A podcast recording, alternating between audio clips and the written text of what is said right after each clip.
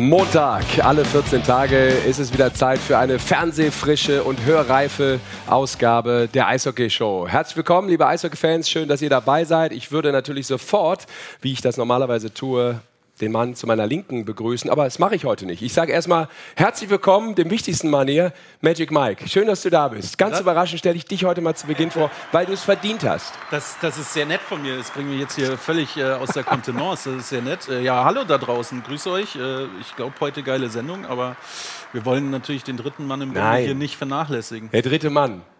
Den kann nur er oder Orson Welles.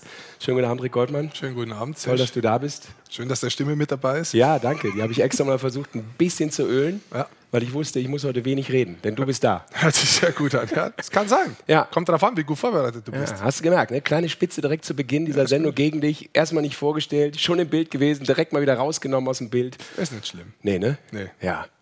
Gut, Goldi, dann äh, wollen wir natürlich ähm, unseren äh, Zuhörerinnen, Zuhörern und Zusehern und Zuseherinnen erstmal vermitteln, was wir alles vorhaben. Und äh, es ist ein bisschen was, wie immer. Das äh, ist ein buntes Paket, guter Laune rund um den Eishockeysport, rund um die Penny DL, aber es geht auch über den Teich und vor allem geht es natürlich wieder um euch zunächst. Dementsprechend gilt auch heute wieder, wir würden uns freuen, mitmachen. Das geht live wunderbar, zum Beispiel über WhatsApp mit der Nummer 0175 6817248.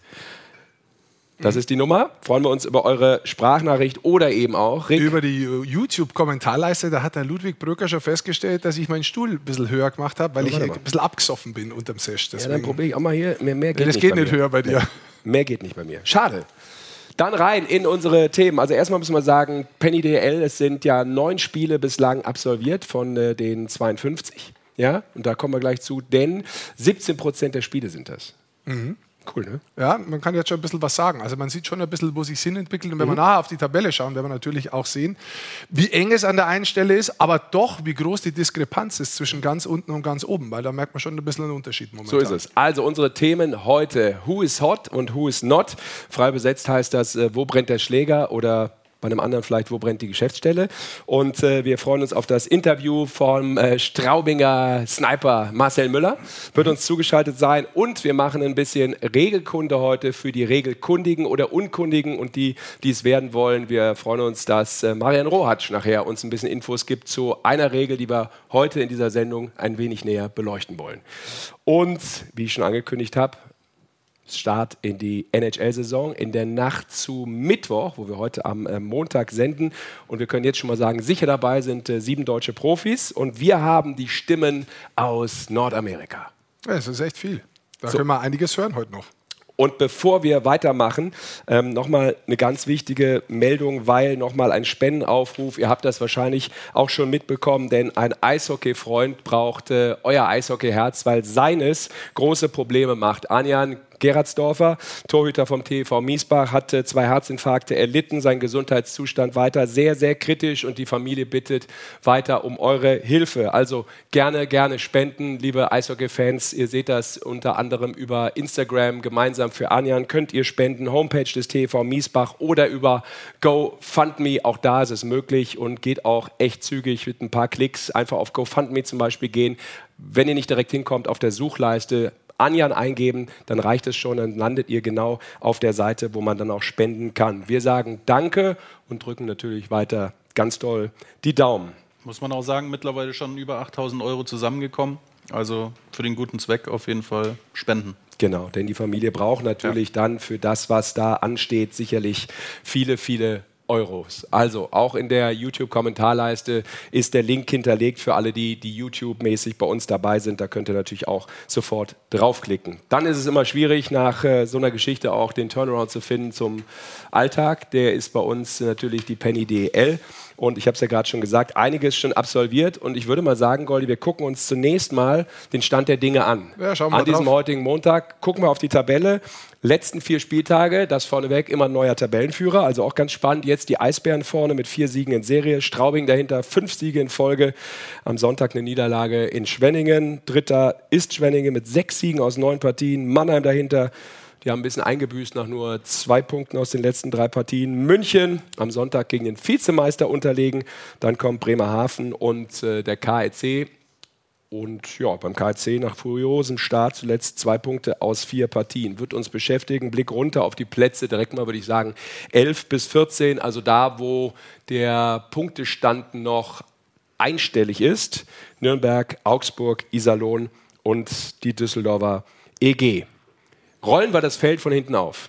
Wollen wir, wollen wir es erstmal grundsätzlich einordnen? Gerne. Du hast ja schon gesagt, dass der Tabellenerste sich jetzt ein paar Mal wirklich geändert hat ja. und auch in der Live-Tabelle. Du hast am Freitag sich hat verändern können. Da hatten vier Mannschaften äh, die Möglichkeit, auf dem ersten Platz zu gehen. Wenn man so draufschaut, momentan heute hier am Montag vom zweiten bis zum neunten sind es aktuell wirklich nur drei Punkte. Das heißt, ja. ein Spiel kann da wirklich alles verschieben. Das zeigt eigentlich schon so, wenn wir uns zurückerinnern an unsere erste Sendung was wir gesagt haben, dass, glaube ich, ein großer Pulk dieses Jahr da ist, die wirklich die Qualität haben. Und ich glaube, es wird auch sehr eng bleiben, wo viele dabei sind, am Schluss sehr weit oben zu stehen. Wirklich realistisch, um, um, um Platz 6 mitzukämpfen. D dieser Kampf um Platz 6, wer da wirklich reinkommt, glaube ich, wird dieses Jahr unheimlich eng, weil man muss eigentlich auch Ingolstadt dazu zählen. Wir sind jetzt drei Punkte dahinter, hinter diesen 15 Punkten, dass sie da mit dazugehören, aber die sind auf jeden Fall noch am Schlag. Und dann sehen wir auch mit Nürnberg, Augsburg, Iserlohn drei Clubs, die ich durchaus muss sagen, eher vermutet hätte, dass sie weiter hinten sind, also da, wo sie jetzt sind. Was mich überrascht ist, dass Düsseldorf ganz hinten ist, da hätte ich nicht damit gerechnet, aber hat sicherlich, und da kommen wir nachher auch drauf, mit äh, dem Saisonstart und mit den vielen Verletzten zu tun gehabt. Ja, ich würde sagen, wir kommen da direkt zu. Ja, uns direkt doch. mit der DG von unten weg äh, starten. Man muss da leider aus Fansicht der Düsseldorfer sagen, äh, Dauerschlusslicht. Ja. Ähm, noch kein Sieg nach 60 Minuten und auch erst äh, einmal zwei Punkte beim Sieg nach Overtime gegen, Ingolstadt, äh, gegen Iserlohn jetzt geholt am äh, Sonntag mit dem äh, ja dann goldenen Treffer von äh, McCray. Der war auch äh, Doppeltorschütze, muss mhm. man natürlich auch noch erwähnen. Hat beide erzielt. Und, ja, und er hat gesagt, äh, Goldi, aus diesen kleinen Siegen entwickelt man sein Selbstvertrauen. Ja.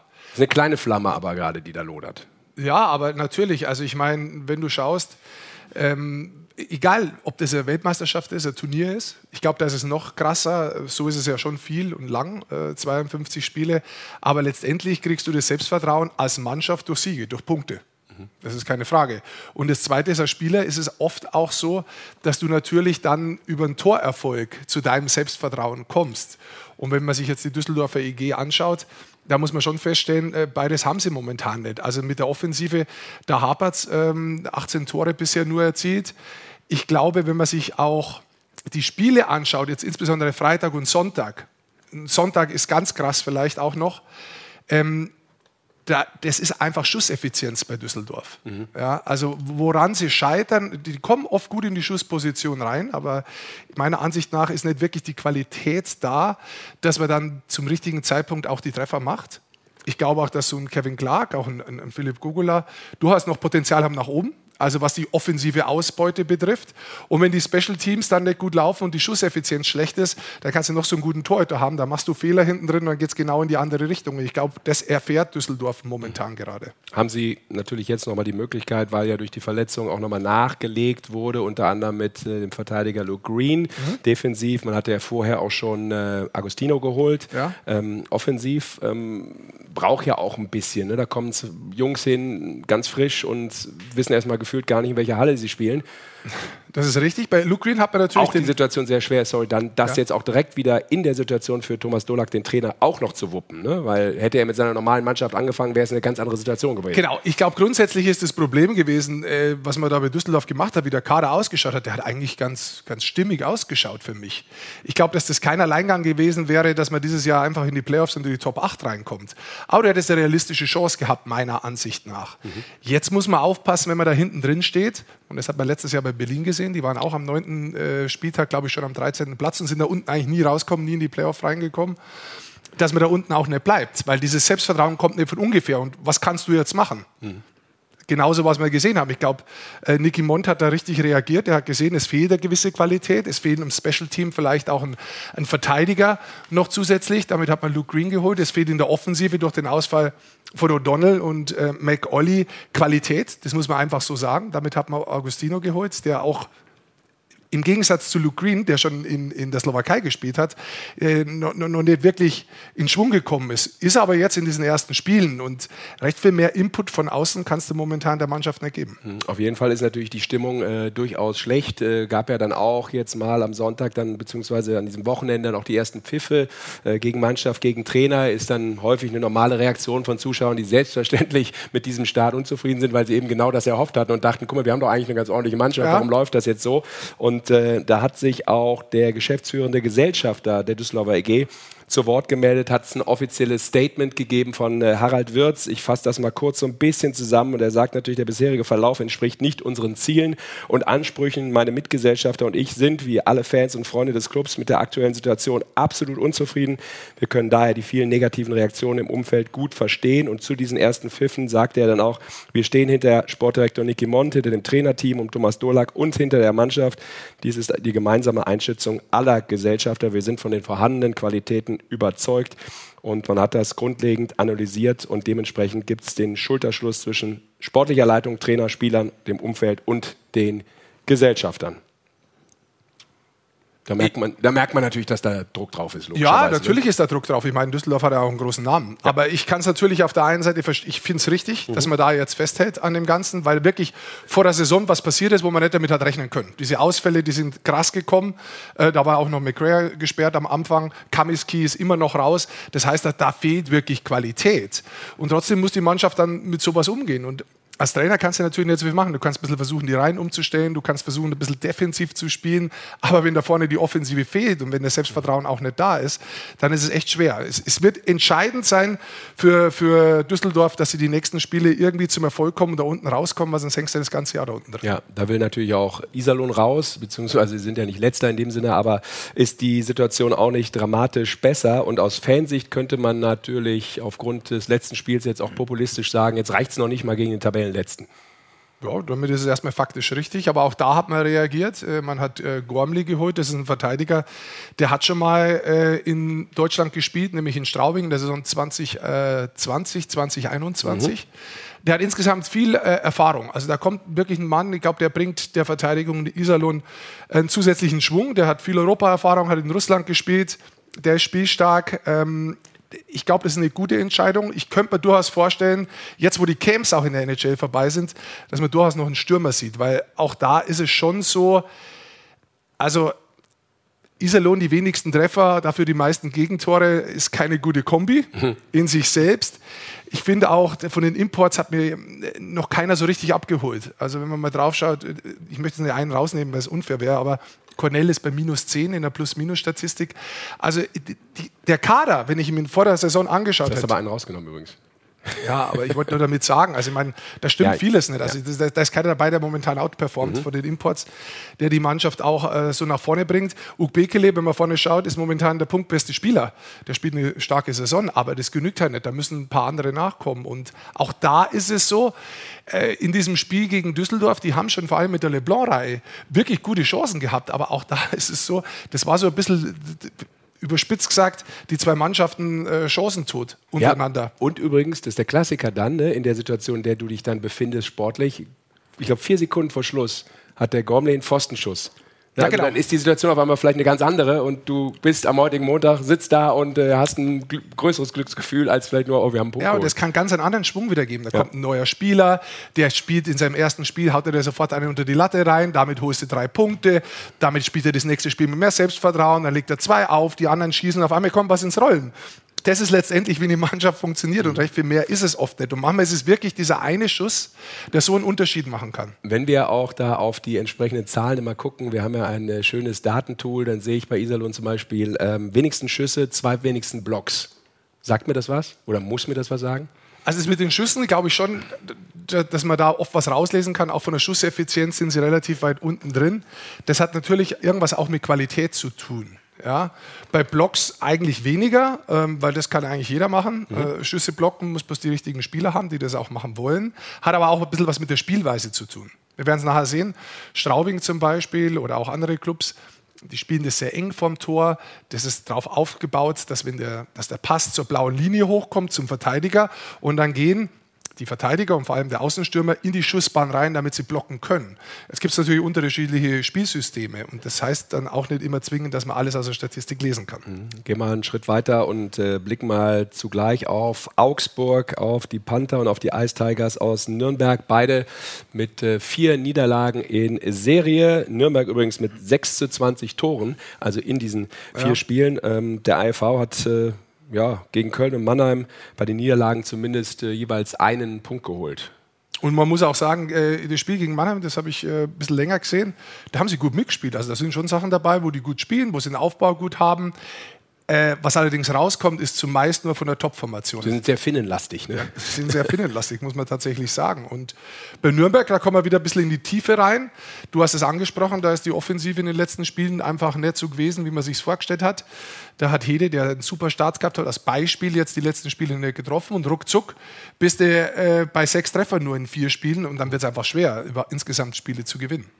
Ich hätte jetzt nicht gedacht übrigens, dass wir an diesem heutigen Tag in diesem Zusammenhang also who's hot and who's not. Jetzt sind wir gerade noch bei not, dass wir trotzdem noch, auch wenn sie am äh, Wochenende, am Sonntag natürlich einen wichtigen Sieg gelandet haben gegen München, der jetzt Ingolstadt, dass wir die trotzdem noch ein bisschen mit reinnehmen, weil sie punktemäßig noch nicht da sind, wo man sie hätte erwarten sollen, glaube ich. Also eher ein Slow Start, erst zwei Siege auch nach 60 Minuten. Der eine war eben gegen München und sie haben auch wenn das ähm, ein verdienter Sieg war gegen den deutschen Meister als Vizemeister, immer noch ein paar Probleme auch beim Tore schießen, muss man klar, klar so sagen. Auf, auf, der anderen Seite haben sie München zum ersten Mal ohne, ohne Tor gehalten. Also Ingolstadt, Ingolstadt, ist immer noch dran. Ich glaube schon, dass das auch damit zu tun hat, dass sie ähm, ja, das, das kann schon ein bisschen damit zu tun haben. Letztes Jahr ist die Saison echt gut gelaufen. Und wenn man mal nachdenkt, ich glaube, am neunten Spieltag waren sie auch irgendwie am achten Platz. Also die waren jetzt nicht ganz oben, mhm. sondern da waren sie auch mal danach ist es eigentlich nach oben gegangen. Also dann haben sie so eine Serie gestartet mit vier Siegen und dann ist es nach oben gegangen und die sind in der Saison besser geworden. Also da hat Regan gut verstanden, die Mannschaft zu verstärken, weil sie immer neue Leute noch dazu geholt haben und am Schluss sind sie richtig gut dagestanden. Haben sich entwickelt, Spieler sind wie Hüttel, der jetzt momentan verletzt ist. Kommt aber Spiele, wohl schon diese Woche zurück. Genau, ein paar Spiele raus war. Stachowiak hat outperformed, dann haben sie neue Spieler dazu bekommen, die wirklich Mato, Running, die, die, die wirklich noch Qualität reinbracht haben und damit sind sie immer besser und immer immer besser worden. Und ich glaube, dass das schon ein bisschen so ein Meisterschaftsblues momentan ist, weil jetzt musst du wieder hart dafür arbeiten, was am Ende der Saison vielleicht ein bisschen von alleine gegangen ist, weil du es erarbeitet hast. Da musst du erst reinkommen, aber ich sehe jetzt Ingolstadt nicht eigentlich, dass sie da unten äh, so um den zehnten Platz Aber bleiben. deshalb vielleicht die kurze Anschlussfrage. Sieg gegen München als Dosenöffner für mehr? Fragezeichen? Kann sein. Ich kann, ich kann mir auch vorstellen, dass es noch zwei, drei Wochen dauert. Okay, weil da haben sie ja viele, viele Probleme gehabt, München zu bezwingen. Zum ersten Mal seit April 21 haben sie die wieder zu Hause geschlagen. Also, das äh, der Ausblick auf die Panther, auf den Vizemeister Köln würde ich natürlich auch noch mit reinnehmen. Ja. Die sind, ich habe es zu Eingang äh, dieser Sendung gesagt, furios gestartet. Ähm, ja, siebter Spieltag haben sie noch gewonnen, waren ganz oben, Tabellenspitze. Zwei Niederlagen später äh, bist du gefühlt aus dem Top 6 raus. Oder nicht gefühlt, sondern tabellarisch sowieso. Äh, ist schon irre, wie schnell das dann auch geht. Ja, auf der anderen Seite sind es drei Punkte. Das ja, ich wollte sagen, aber du guckst dann so auf die Tabelle und denkst, Moment, wir waren doch gerade noch da oben, was ist denn da passiert? Ja, aber das war vielleicht auch das Spiel gegen Mannheim, das hat man verloren, da hat man echt gut gespielt. Da wäre es vielleicht, vielleicht zu diesem Spieltag am Samstag ähm, fair gewesen, wenn, wenn Köln da auch einen Punkt mitnimmt. Das mhm. verliert man aber knapp. Und man verliert auch McLeod. Das muss man schon ja, dazu sagen. Stimmt. Der ist seitdem raus. Und damit hat es Reihenumstellungen gegeben. Also das heißt, diese Reihe, die so fantastisch äh, performt hat, um Schütz, um McLeod und um äh, Grenier. Grenier, genau, die sind jetzt getrennt, genauso wie die Tourist und Kamera und äh, Aubry-Reihe. Mhm. Das heißt, man hat da versucht, ein bisschen Tiefe reinzubringen. Das ist das eine, aber was auffällt, man hat deutlich mehr Tore bekommen. Also das ist das andere. Und einen möchte ich aber trotzdem rausnehmen, weil ich es beeindruckend finde. Das ist der äh, Scoring-Streak von Maxi Kamera. Ja. Also der hat sich von nichts anstecken lassen. Wir haben das am Freitag in der Konferenz gemacht, ja. aber er hat weitergemacht. Genau. Ja. Er hat weitergemacht. Er hat von, von der letzten Saison, von den letzten drei Spielen in den Playoffs schon gepunktet und ist der einzige Spieler in der deutschen Eishockey-Liga, der in allen neun Spielen dieses Jahr gepunktet hat. Also eine Scoring Streak von zwölf mhm. Spielen. Und ich muss das wirklich, ich möchte es hier auch nochmal sagen, ich finde das bemerkenswert, weil das ist der letzte Spieler gewesen, der bei der Nationalmannschaft gecuttet wurde.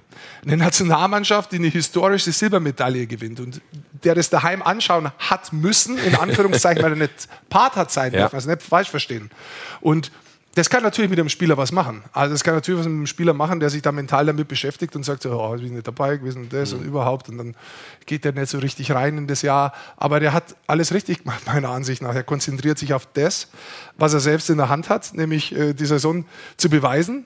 Letztes Jahr, dass es keine Eintagssaison war. Eintagssaison, Eintagsfliegensaison. Mhm. Und äh, der macht eigentlich alles richtig. Also muss ich wirklich positiv rausnehmen. Punkte jedes Spiel, guter Körpereinsatz, findet Wege zum Tor, die Art und Weise, wie er spielt, es macht echt Spaß zuzusehen. Mhm. Dann lass uns mal nach oben springen in der Tabelle und mit einem Team weitermachen, das durchaus ja, vielleicht für den einen oder anderen Fan auch neutralen Fan, der erstmal grundlegend auf die deutsche Eishockey-Liga guckt, auf die Penny DL, vielleicht ist es überraschend, die Schwenninger Wild Wings. Ähm, Respekt, also 17 Punkte aus neun Spielen. Am Sonntag der Erfolg gegen Straubing, mhm. vier, zurückgekommen, ne? 4-3 gewonnen mhm. nach 1-3. Mhm. Ähm, und da müssen wir vor musste allem. Musste erstmal drehen? Musste erstmal drehen, vor allem, weil die ja ähm, einen Lauf hatten. Und defensiv echt verantwortlich mit, spielen? Genau, mit diesen fünf Siegen im Stück und dann musste das drehen nach 1-3. Es ist aber vor allem ja sehr auffällig, dass äh, da eine deutsche Reihe eben funktioniert. Also das, das ist herausragend mit Neumann, Hungerecker und Pfaffengut, die ja. richtig abliefern. Pfaffengut vier Tore bisher, Hungerecker drei, Uvira drei und wenn man jetzt Karatschun noch dazu nimmt, der hat sieben Tore. Das ist der Top-Torjäger Top aktuell bei In der deutschen Eishockey-Liga. Ja. Mhm. ja. Und letztes Jahr waren sie wahnsinnig abhängig von den Spinks. Ich glaube, man hat ein bisschen mehr Qualität reinbekommen in der Offensive und die Offensive ist auch gut über drei Reihen verteilt, sodass ja. man auch sieht, dass die Tore gut verteilt sind. Und was mich wirklich vom ersten Spieltag bei Schwenningen überzeugt, und da haben wir was vorbereitet, Maiki, ist die Spielweise. Wir haben dieses Spiel mal gegen ähm, Straubing am Sonntag hergenommen und gehen gleich in die Anfangsphase rein. Da schauen wir uns ein bisschen Straubing jetzt auch gleich an und ein bisschen äh, Schwenningen an. Weil bei Schwenningen ist es so krass zu sehen dass sie immer diesen dritten Mann hinten haben. Also Schwenningen ist blau im Vorcheck, Straubing ist weiß. Was bei äh, Straubing auffällt, machen wir Stopp, wie tief Straubing in der eigenen Zone spielt. Spielen der Würfel 5, wenn sie die Möglichkeit haben, gehen sie aggressiv Mann gegen Mann. Also Würfel 5 Aufstellung heißt zwei, also Viereck und einer in der Mitte. Grundaufstellung sehr, sehr tief an den eigenen Bullypunkten. Das heißt, jetzt sind wir wieder dabei, was wollen sie? Die Scheibe durchaus hoch zum Verteidiger, und dann gehen die in die Schussbahn rein und blocken die Schüsse. Und das ist oft zu sehen. Von daher kriegen sie Konter, die Straubinger, und die haben die Geschwindigkeit dazu. Das ist ihre Spielweise. Lass mal weiterlaufen.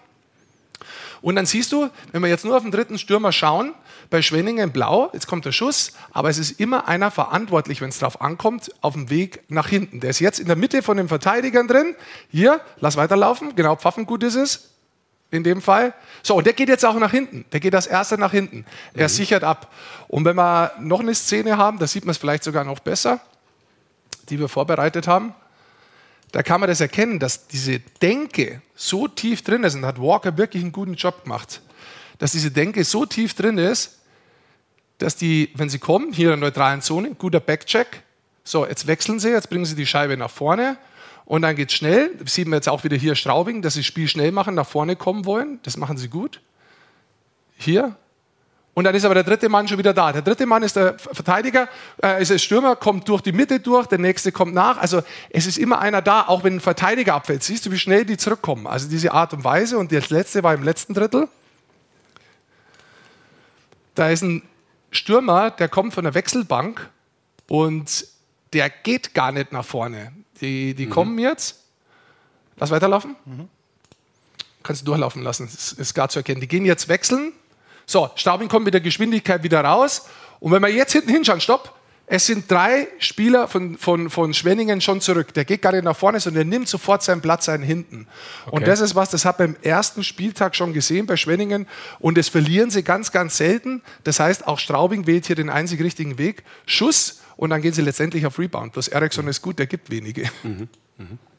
Also interessant zu sehen. Und wenn du sagst, war von Beginn an so, dann hatte man äh, trotz einer schwierigen Vorbereitung, wo ja alle gesagt haben, uiuiui, äh, offensichtlich direkt ein klares System, wie es äh, funktioniert. Man hat ja auch mit Taktisch Mannheim direkt äh, ein Ausrufungszeichen am ersten Spieltag schon gesetzt. Ja. Wolfsburg geschlagen, äh, die Eisbären geschlagen und jetzt auch Straubing. Das sind allein aus diesen Spielen äh, elf Punkte. Also Respekt, elf Stürmer mit Toren. Und äh, Phil Hungerecker, der hat ja ähm, einen Doppelpack erzielt in diesem Spiel, in seinem 300. DL-Spiel. Und äh, der erzählt uns, glaube ich, auch mal, dass das gerade durchaus Spaß macht. diese Reihe so stark und was macht die aus?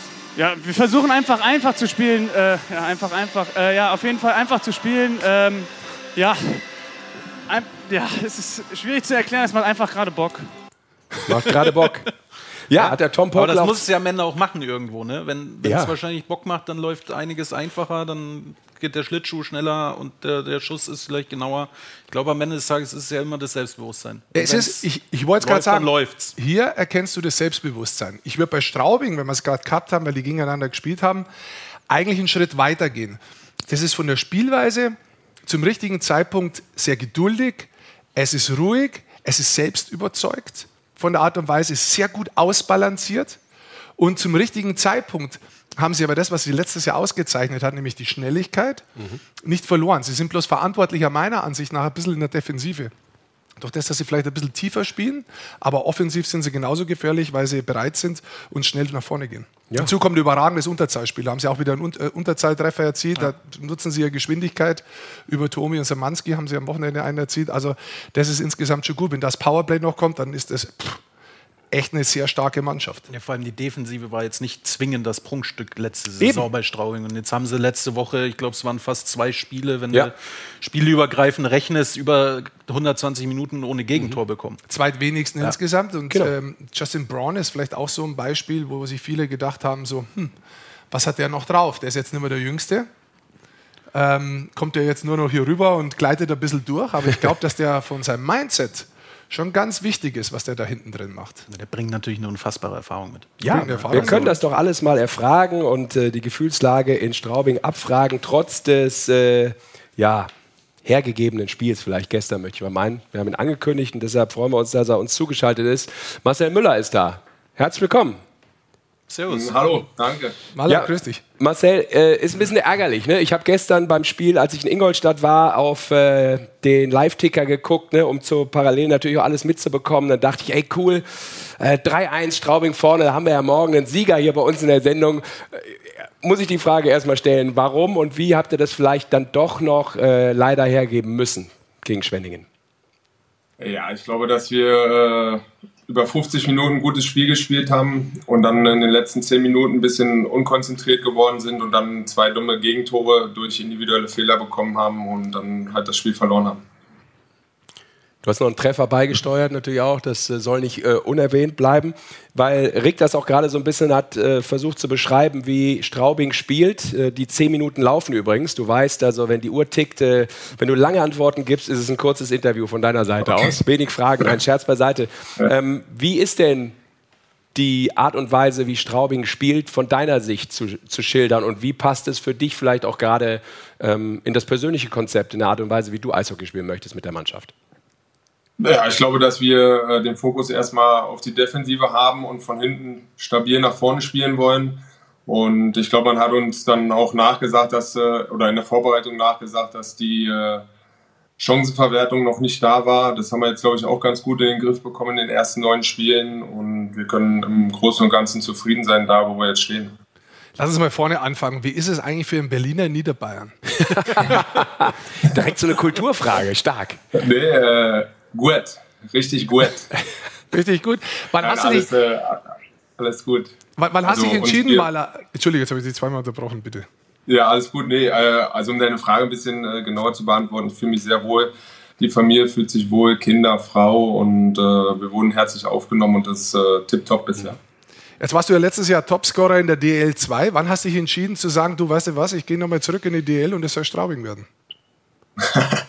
ja, das war tatsächlich ziemlich spät, äh, im Juli erst. Da war ich äh, lustigerweise auf dem Trainerlehrgang in Füssen für die C-Lizenz. Da kam dann der Anruf vom Hospi, der ja auch mein Agent ist, und hat mich gefragt, ob ich mir das vorstellen kann. Und dann nach kurzer Überlegung und ähm, ja, Rücksprache auch mit der Familie und der Frau äh, hat es ganz gut für mich gepasst und ähm, bin froh, dass es so jetzt gekommen ist. Ja, da ist aber natürlich die Frage, wenn man den Schritt in die DL2 gemacht hat, ähm, ich sage jetzt mal sportlich, könnte man deuten, das ist schon der erste kleine Schritt Richtung Vorruhestand, ohne das jetzt äh, natürlich respektierlich Richtung DL2 zu meinen, aber ich glaube ja auch, du hattest da eh eine Klausel im Vertrag, dass das auch wieder möglich ist. Also im Hintergedanken muss das ja drin gewesen sein, ähm, nicht nur durch die Performance von dir in der DL2. Ja, also ich muss sagen, ähm, diese Entscheidung ist mir letztes Jahr ganz, ganz schwer gefallen. Äh, jeder, der mich kennt der, und mit dem ich gesprochen habe, dem ich ganz schön auf die Eier gegangen, wenn man das so sagen kann. Und das war echt eine schwierige Entscheidung für mich. Und äh, eigentlich war das Ziel, in einem Jahr wieder aufzusteigen mit Krefeld. Ich dachte, wir haben die Mannschaft. Das hat natürlich leider dann nicht geklappt. Und ähm, als Sportler, glaube ich, hat man immer den Anspruch, das Höchstmögliche zu spielen. Und als es dann diese Möglichkeit gab, bei so einem Top-Team, sage ich mal, in der Liga spielen zu können, habe ich das äh, ergriffen, ja. Aber jetzt mal rückblickend, Maler, Du warst 18, 19, hast du gar nicht gespielt. Wenn ich jetzt mal, zu dem mal ganz ehrlich, wenn ich so das Gefühl gehabt habe, danach hast du in Köln nie mehr dieses Selbstvertrauen, auch dieses offensive Selbstvertrauen entwickeln können. Wenn du jetzt so mit einem Jahr oder einem halben Jahr so zurückschaust, war das vielleicht genau der richtige Schritt, dass du dich in der DL2 da einmal freispielst, 70 Punkte, ich glaube 24 Tore, wieder diese Leichtigkeit findest? Ja, gut, also ich sag mal, nach so einer Verletzung, wo es 50-50 steht, dass man überhaupt wieder spielen kann, war ich erstmal froh, überhaupt zurückzukommen. Und äh, ja, Köln war dann natürlich auch eine schwere Zeit dann mit äh, Covid. Das äh, hat, glaube ich, jeden Spieler auch mitgenommen außerhalb vom, vom Eis mit den Gehaltsverzichten und alles. Und ähm, ich habe mich jetzt nie unwohl gefühlt oder so. Ich habe mir jetzt auch nie gefühlt, dass ich kein Selbstvertrauen habe oder sonstiges. Aber wie du gesagt hast, es kann natürlich äh, ein Schritt zurück, kann auch immer zwei Schritte nach vorne bedeuten. Und ähm, ich hatte jede Menge Spaß letztes Jahr in Krefeld mhm. und äh, habe das auch nicht bereut, im Nachhinein dort äh, gelandet zu sein in der DL 2. Das muss ich natürlich auch ganz klar mhm. sagen. Weil Rick das gerade sagt, ähm, diese, diese Probleme, diese Verletzungen, du sagst ja gerade selber, ist nicht ganz klar, ob man da nochmal dann auch zurückkommt. Dann hat man ja auch schon die Gedanken vielleicht, okay, eventuell ist das äh, hier schon ein Karriereschlussstrich, den man ziehen muss. Wie happy bist du jetzt auch eben durch die verschiedenen Jahre. Rick hat es gerade gesagt, Köln, jetzt bist du eben auf einmal wieder in äh, Straubing gelandet, durch über die DL2, dass du jetzt wieder DL-Hockey spielst und auch mit einer Mannschaft natürlich zusammenspielst, wo echt viel gehen kann, die sich in den letzten Jahren natürlich brutal entwickelt hat und in der deutschen Eishockey-Liga immer oben mitspielen kann. Ja, das ist natürlich äh, super. Also, dass ich überhaupt Eishockey spielen kann nach so einer Verletzung, ist äh, ja schon ein Geschenk eigentlich, weil ich saß wirklich im Büro und da hieß es 50-50 und äh, ja, da ist beinahe eine Welt für mich zusammengebrochen und von daher bin ich froh, dass ich überhaupt noch Eishockey spielen kann und auch so, wie ich es äh, machen kann, ohne Schmerzen. Also wirklich äh, nochmal Danke an die Docs da in der Mediapark Klinik in Köln und ähm, ja, das ist äh, einfach, einfach schön, bei einer guten Mannschaft spielen zu können, die jetzt auch in dieser Saison bisher erfolgreich ist. Da macht das Ganze nochmal mehr Spaß, oben an der Tabelle zu stehen. Äh, auch wie der Phil gerade im Interview gesagt hat, das ist einfach geil und macht, äh, macht Laune im Moment. Ja, nur um das nochmal einzuordnen, war, glaube ich, ein Knorpelschaden. Ne? Dann hat die Patellasehne, glaube ich, nicht mitgemacht äh, und ja, dann genau. haben sich da die Probleme ähm, ja, so ein bisschen hochgezogen. Ähm, insofern 35 und kein bisschen Oldie jetzt, oder? Das können wir noch mal kurz so festlegen. Ja, ich fühle mich wie 25. okay. Du spielst mit Bradley und Connolly in einer Reihe. Ähm, ihr seid schnell, ihr seid spielstark. Wie würdest du sagen, was macht euch aus? Was macht euch so stark als Formation? Ja, ich denke, dass wir alle drei ähm, ziemlich ähnliche Spielertypen sind. Ähm, jeder hat ein gutes Auge, einen guten Schuss, kann auch ein Tor schießen. Und ich denke, dass wir uns generell ganz gut ergänzen, auch äh, wenn der Cons, also der Connolly, auch schon mein Alter erreicht hat, sage ich mal. Ich glaube, er ist ein Jahr jünger. Ähm, denke ich, halten wir ganz gut mit und ähm, können auch dem Spiel unseren Stempel aufdrücken und ähm, mhm. das macht dann natürlich auch Spaß. Ja, wir haben ja auch eben äh, schon angesprochen, dass du äh, Jan Treffer auch erzielt hast im äh, Spiel gegen äh, Schwenningen, aber du hast ja generell auch in den ersten beiden Partien einen Treffer erzielt, da insgesamt äh, drei Punkte gemacht, also direkt zu Beginn. Ähm, welche Wichtigkeit hatte vielleicht für dich auch dieser persönliche Start? Ja, ist natürlich immer wichtig. Ich meine, man sieht es ja bei Mitspielern, die dann halt jetzt das letzte Spiel gewartet haben auf ihr erstes Saisontor. Die haben dann schon angefangen zu überlegen, was machen sie falsch.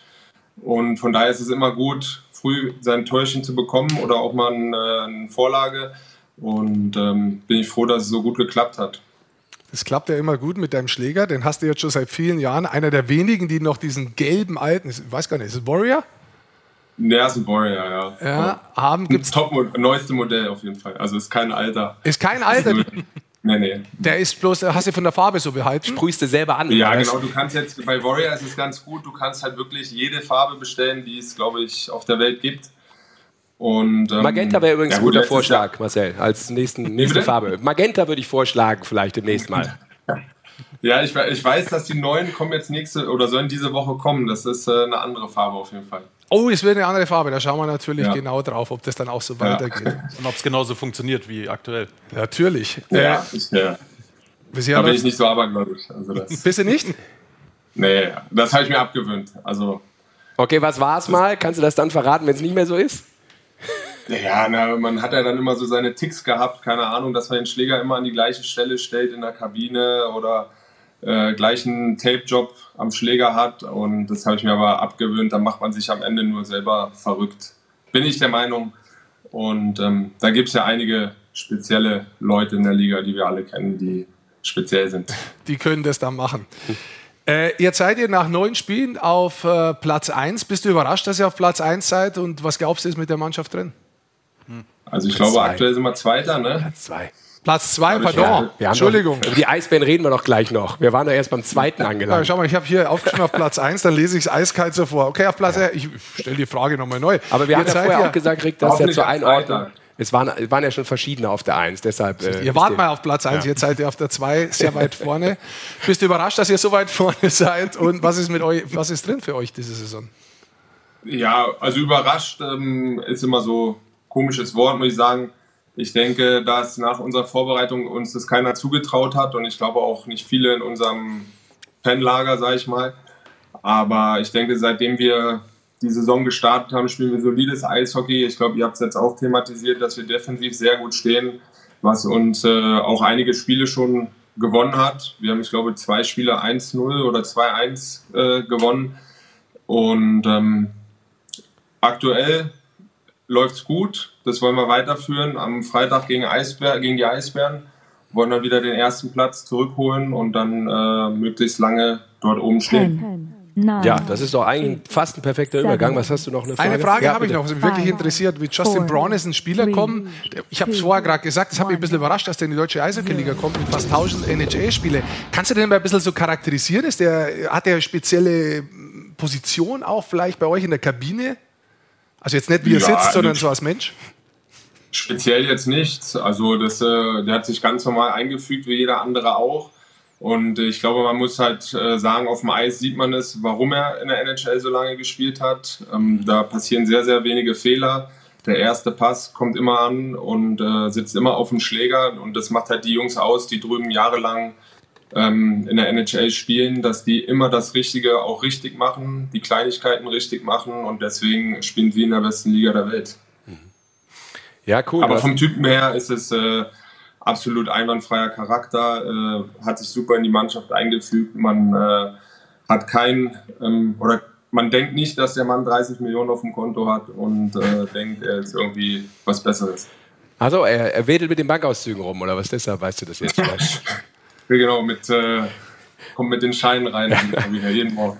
Nein, sehr schön. Und äh, übrigens gutes Outfit, ähm, sehr professionell auch zu dieser späten Stunde hier noch im offiziellen äh, Straubing Tigers Outfit äh, uns zur Verfügung zu stellen. Wurde mir extra aufgetragen und äh, macht man dann natürlich. Dachte ich schon. Der Arbeitgeber von einem verlangt. Ich bin auch nicht davon ausgegangen, dass es dein Schlafanzug ist. Marcel, super vielen Dank. Ähm, hat Spaß gemacht super, und äh, ja, dass der Schläger weiter heiß bleibt. Alles Gute für dich und die Straubing Tigers natürlich. Beste Grüße. Dankeschön. Ciao. Alles Ciao. Gute. Viel Spaß. Ciao.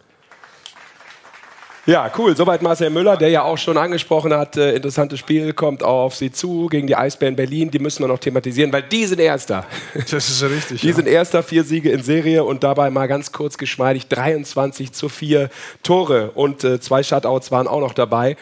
Ähm, auch wir haben am Freitag in der Konferenz äh, natürlich diese eine Reihe rausgehoben, aber man muss sie eigentlich noch mal rausheben, ohne irgendwie alle anderen zu vernachlässigen.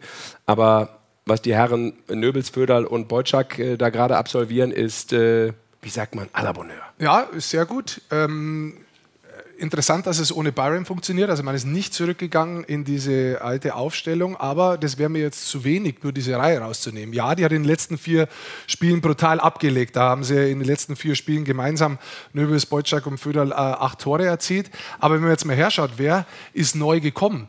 Tiffes, ist neu gekommen, drittbester Scorer. Dann ist Byron gekommen, Ronning, Eder, die haben jeweils mhm. vier Tore erzielt. Ja? Ähm, das ist schon Qualität, die einfach neu dazugekommen ist und die zusätzlich die Tore erzielt. Das heißt, ja, diese Reihe mit, mit Föder, Nöbels und Beutschak liefern momentan brutal gut ab, aber es kommt definitiv mehr als nur Secondary Scoring. Jetzt kommt ja Cormier auch noch. Cormier, genau. Der drei Spieler hat natürlich, ne? Genau.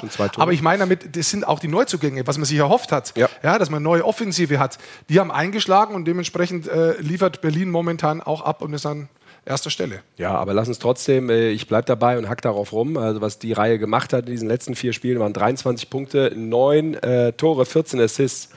Wow. Und ein Tor gucken wir uns mal an, Mikey, von äh, Zach Boyczak. Genau, aus dem Spiel gegen Iserlohn von da war der Schläger am letzter Woche Dienstag, glaube ich. Berlin weiß, wechselt jetzt gerade einmal durch, sehen wir, Aufbau von hinten, man lässt sich Zeit, Pass über Bande, gutes Verständnis hier, dann geht schnell, tick, tack und Toe, wie oh. manche so schön sagen. Es ist einfach ein gutes Spielverständnis, tick, weil äh, ich glaube, Föderl hat unter Beweis gestellt seit vielen Jahren, dass er einen extrem guten Schuss hat. Boyczak ist, glaube ich, einer, der da wirklich gut noch dazu passt. Ist auch gerne einer mal, der in den Zweikampf reingeht. Nöbels hat ein brutales Spielverständnis. Die Art und Weise, wie er spielt, das ist auch sehr elegant. Es schaut sehr elegant aus. Kopf immer oben, verteilt die Scheiben gut, hat selber einen guten Schuss. Und ähm, ja, es läuft bei denen. Ich möchte bloß nicht die anderen versäumen zu erwähnen, mhm. weil da ist es wirklich so, dass da mehr da ist als nur eine Formation. Man lebt eben nicht nur von einer Formation und wenn die trifft, dass man gewinnt, sondern da kommt definitiv auch noch was von äh, Verteidigern und eben auch die Spieler, die wir schon angesprochen haben. Ja, und du siehst auch, ne, du kannst mal auch ein absolutes Grützenjahr haben, du kannst die Lehren daraus ziehen, du kannst auch mit dem gleichen Trainer weitermachen, ja. weil er ein Meistertrainer ist genau. und offensichtlich dann auch mit einer etwas neueren Mannschaft, mit der Vorbereitung und vielleicht auch mit einem besseren Start sofort auch wieder natürlich in Richtung Tabellenspitze performen kann und dann ist erstmal alles gut und äh, man muss nicht immer hektisch äh, auf den Trainer-Button äh, drücken. Ja, ne? haben wir letztes Jahr auch thematisiert. Mhm. Letztendlich war es ja auch so, dass wir gesagt haben, du brauchst da Eier. Also die waren am 13. Platz als Meister festzuhalten am Trainer, wo alle gesagt haben, was soll der Scheiß eigentlich? Aber eigentlich zu wissen, hör mal zu, wer, wer wäre denn da auf dem Markt? Welchen Trainer holst du denn, der besser wäre? Mir ist keiner eingefallen Nein. zu diesem Zeitpunkt. Deswegen, ja, du kannst so ein Jahr haben. Ja. Und dann, wenn du dich entscheidest, zu sagen auch, ich glaube, dass Hildebrand ein guter Rückhalt ist, auch bisher. Und dann kann man auch Ballett tanzen.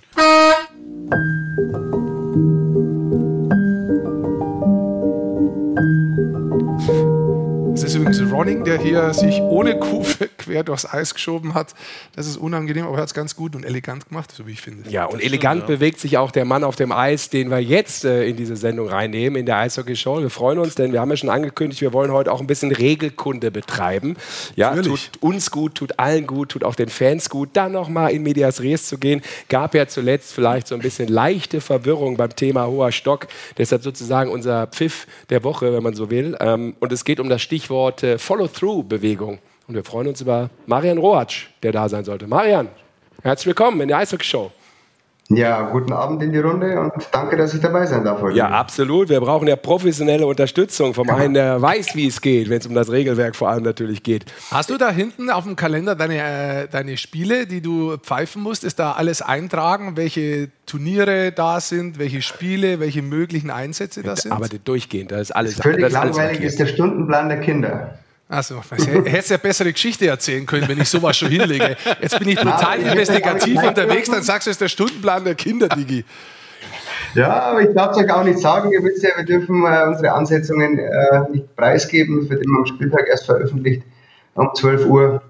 Und von daher ist es auch, ich glaube, auch nicht zu lesen, äh, wann meine Tochter morgen in der Früh äh, in der Schule sein muss. Das ist gut. Muss alles korrekt organisiert sein im Hause Rohatsch, merke ich da. Wunderbar. So ist es, genau. Bei mir hängt es am Kühlschrank, also von daher. Und da hängt es tatsächlich nochmal. Am Kühlschrank ist er oft. Marian, äh, komm, lass uns äh, einsteigen, bevor ähm, der Goldmann hier noch äh, weitere investigative Fragen stellt, die uns nirgendwo hinbringen. Wir wollen ein bisschen Regelkunde betreiben, viel wichtiger. Ja. Ich habe gesagt, Follow-through-Bewegung. Erstmal grundsätzlich nochmal hoher Stock. Ähm, fang doch einfach mal an, uns diese Regel grundsätzlich zu skizzieren. Wir wissen natürlich, es geht jetzt nicht um den hohen Stock äh, abgefälscht beim Tor, sondern es gibt ja mhm. eben Richtung Follow-through schon ein paar Dinge, die wir vielleicht noch mal ein bisschen genauer erörtern und beäugen müssen. Ganz genau. Also der hohe Stock ist bei uns im Regelbuch unter der Regel 60 äh, definiert. Der ist wenn man äh, den Spieler im Gesicht erwischt. Das ist relativ einfach für die Leute dann äh, ähm, zu wissen. Äh, über Schulterhöhe, der ist strafbar. Der ist mit zwei Minuten zu ahnden, wenn man ihn unabsichtlich erwischt. Er ist auch mit zwei plus zwei zu ahnden, wenn man ihn dadurch oder mit einem hohen Stock eine Verletzung zufügt. Mhm. Genau, also das ist mal die Grundregel an sich. Über Schulterhöhe im Gesicht des Gegners hat der Schläger nichts verloren. Äh, die Spieler sind, wie man so oft hört, verantwortlich und sollten Kontrolle über ihr Arbeitsgerät haben. Passiert halt im Eifer des Gefechts sehr häufig, dass er dann im Gesicht des Gegenspielers landet. Und wenn wir uns sicher sind, wenn wir das sehen, ernten wir das mit einer Strafe und im Verletzungsfall dann eben mit einer 2 plus 2. Und diese 2 plus 2, das ist eine Besonderheit, dürfen wir, wenn wir das für nötig erachten, kontrollieren am Video, um die Strafe zu bestätigen. Wir müssen also eine Strafe aussprechen, den Spieler auf die Strafbank sitzen und können dann im Zweifel, ganz oft ist es so, dass der hohe Stock im, äh, im Zweikampf passiert ähm, und man auch nicht sicher ist, oder man, man ist sich sicher auf dem Eis, man spricht die Strafe aus und hat man doch irgendwie Zweifel, die Spieler meckern, es war ja der eigene Mann, dann können wir das überprüfen, im besten Fall natürlich bestätigen aber manchmal trügt der Schein oft am Eis. Wir werden vielleicht nachher auch ein Beispiel dazu sehen, ähm, wo man sich auch mal täuscht. Mhm. Und dann haben wir eben das Mittel Videobeweis, um diese Strafe auch bei einem Irrtum komplett zu revidieren. Lass mal das, das sind so die strafbaren Handlungen. Ja, ja. finde ich interessant. Wie, wie, wie, schwer ist es, du hast gerade angesprochen im Zweikampf, wenn mhm. zum Beispiel drei Leute auch auf dem Eck sind, dann haut einer ja. von unten rein, will einen Schläger hoch, dann kommt ein dritter dazu, will von oben noch rein. Wie schwer ist es für euch zu sehen und was ist eure Aufgabe, damit ihr es besser seht, ob der Stock hochgeht? Kommt es da viel auf Body Position drauf an, also wo ihr steht, wie ihr den Winkel seht oder ist es nur Aufgabe von einem Schiedsrichter? Also in der Regel ist es so, weil du sagst, es ist schwierig, ich... Äh, der hohe Stock ist die meist verpasste Strafe bei uns im Schiedsrichterwesen, nicht nur bei uns, auch in, in allen anderen Ligen. Mhm. Sie ist sehr schwer zu sehen. Wir müssen uns ja sicher sein. Oft im Zweikampf verdeckt der ein Spieler, äh, Gegenspieler die, den, den besten Winkel dazu. Deswegen, auch wenn wir es im Nachgang analysieren, fragen wir uns immer zusammen mit den Kollegen, mit dem Coach, wie können wir uns, wie können wir uns besser positionieren, um es zu sehen. Also ja, das Positionsspiel ist wichtig.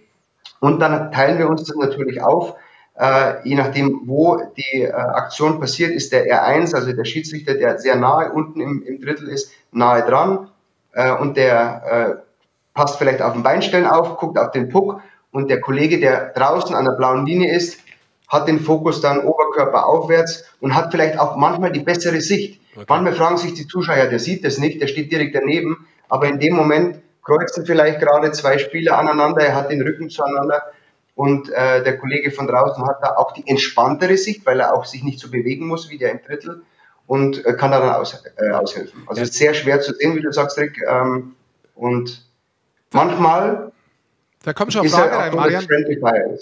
Ja, genau, das kommt noch dazu. Marian, da kommt schon eine Frage rein zum Verständnis ja. über Schulterhöhe. Es gibt ja Spieler, ja. die sind größer, kleiner. Erklär das genau, welcher Stock von ja. welchem Spieler, wo zählt die Schulter? Genau, also immer eigentlich ist es so vom Gegenspieler. Ja, die Schulter zählt in dem Fall. Äh, da kann der kleine Spieler nichts dafür, nur weil der große ihn nicht unter über seiner Schulter hat. Also ist immer so, äh, auch ein bisschen ermessen, muss man dazu sagen. Äh, aber generell hat der Schläger im Gesicht des Gegenspielers nichts zu tun, egal wie groß er ist. Deswegen geht man immer vom Gegenspieler aus. Nehmen wir an, ein Spieler kommt dem anderen Spieler entgegen. Er beugt sich sehr weit nach vorne, ist ganz tief, nur ein bisschen ja. über dem Boden, kriegt den Schläger ja. trotzdem ins Gesicht. Das ist ein hoher Stock, auch obwohl der vielleicht bloß 60 Zentimeter hoch ist. Nein, in der Regel ist es kein hoher Stock, weil, also es kommt natürlich darauf an, ist es eine Bewegung, die gewollt, gezielt Richtung Kopf geht, dann reden wir vielleicht auch über einen Stockschlag, ja, aber ein hoher Stock liegt dann vor, wenn er wirklich über Schulter ist. Und in dem Fall ist auch, das sind Ermessenssachen, ist es aus dem Spielgeschehen raus, ist er selber Schulterspieler, ist es ein Unfall?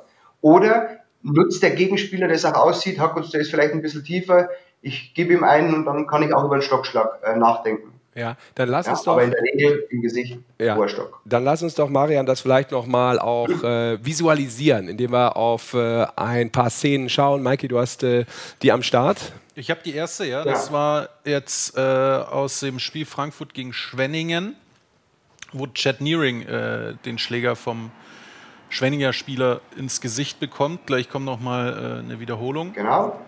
Und das hier ist auch mein Spiel. Man sieht mich jetzt gleich im Bild, wie ich mit ihm rede. Der Spieler weiß, was passiert ist. Er beschwert sich nicht.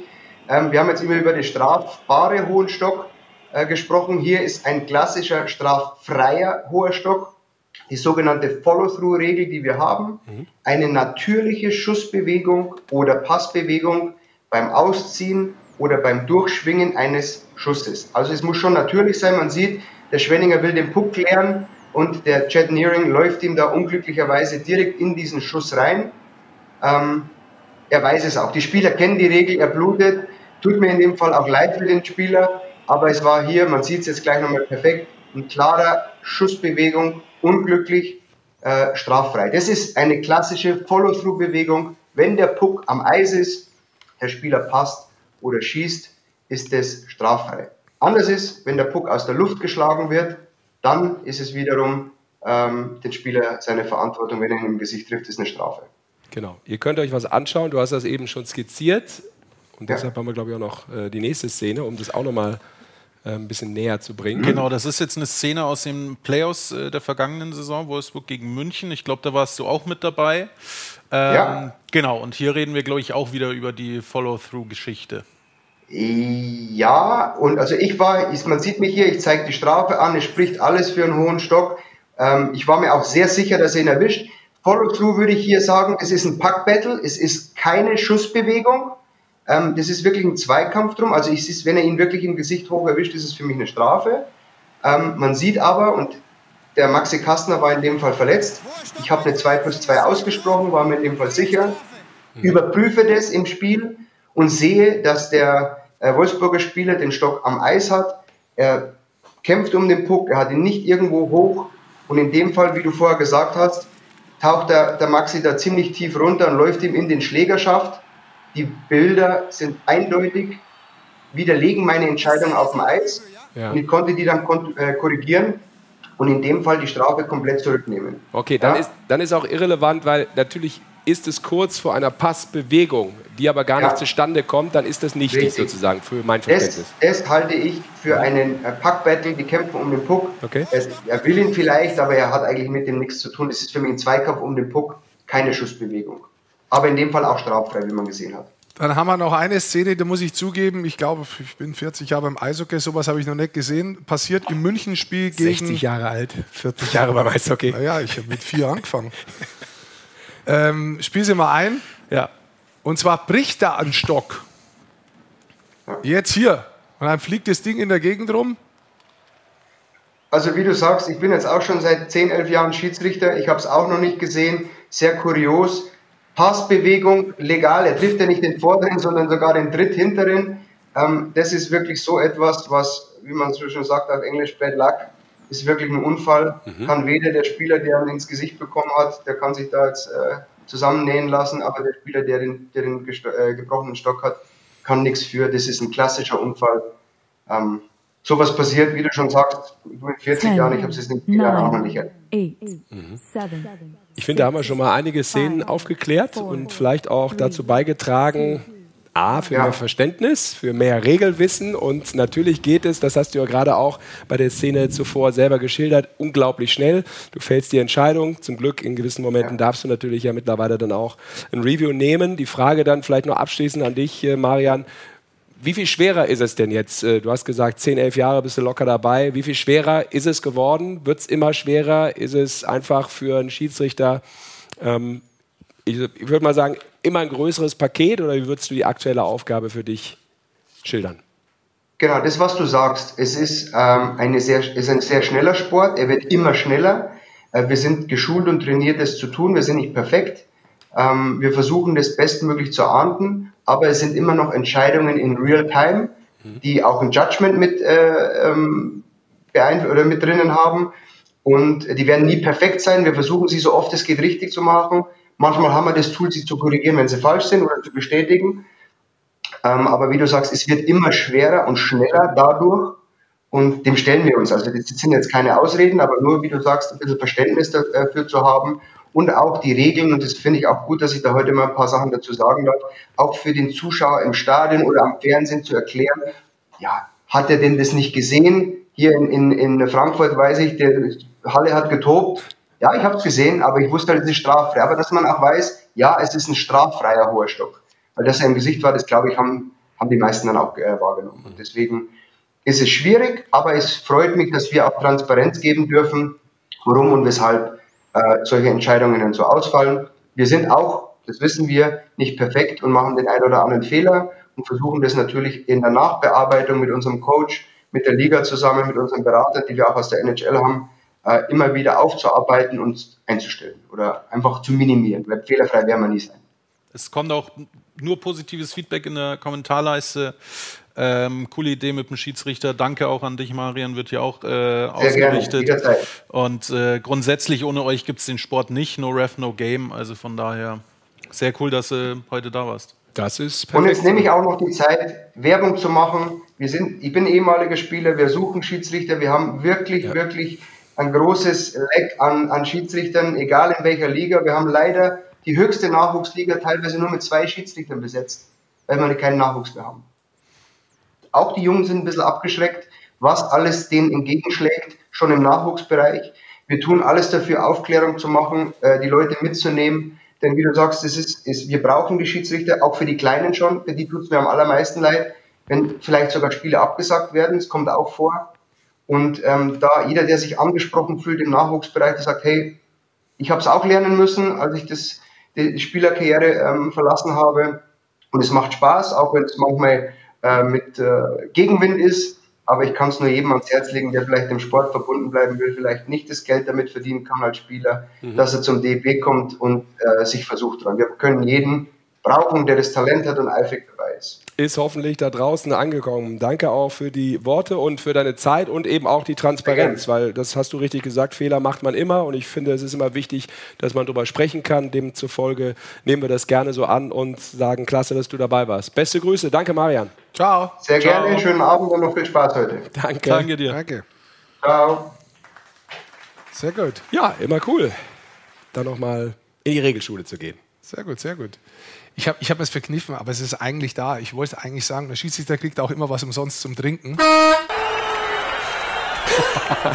aber das passt nicht, deswegen haben wir es einfach nicht gemacht. Ich ja, jetzt das passt nicht, deswegen machen wir es einfach auch das nicht. Stimmt, ja. Ich habe jetzt ganz vergessen zu fragen, hinten war noch ein Monitor an, ob er die Kinder da kurz geparkt hat vor dem Monitor pädagogisch wertvoll. Kann sein. Ja. Aber bevor wir zur NHL gehen, vielleicht noch zwei Clubs, die wollte ich nur kurz drüber sprechen. Machen wir ganz kurz. Bremerhaven. Ja. Möchte ich nur kurz aufnehmen, weil die haben jetzt auch vier Siege in Folge geholt.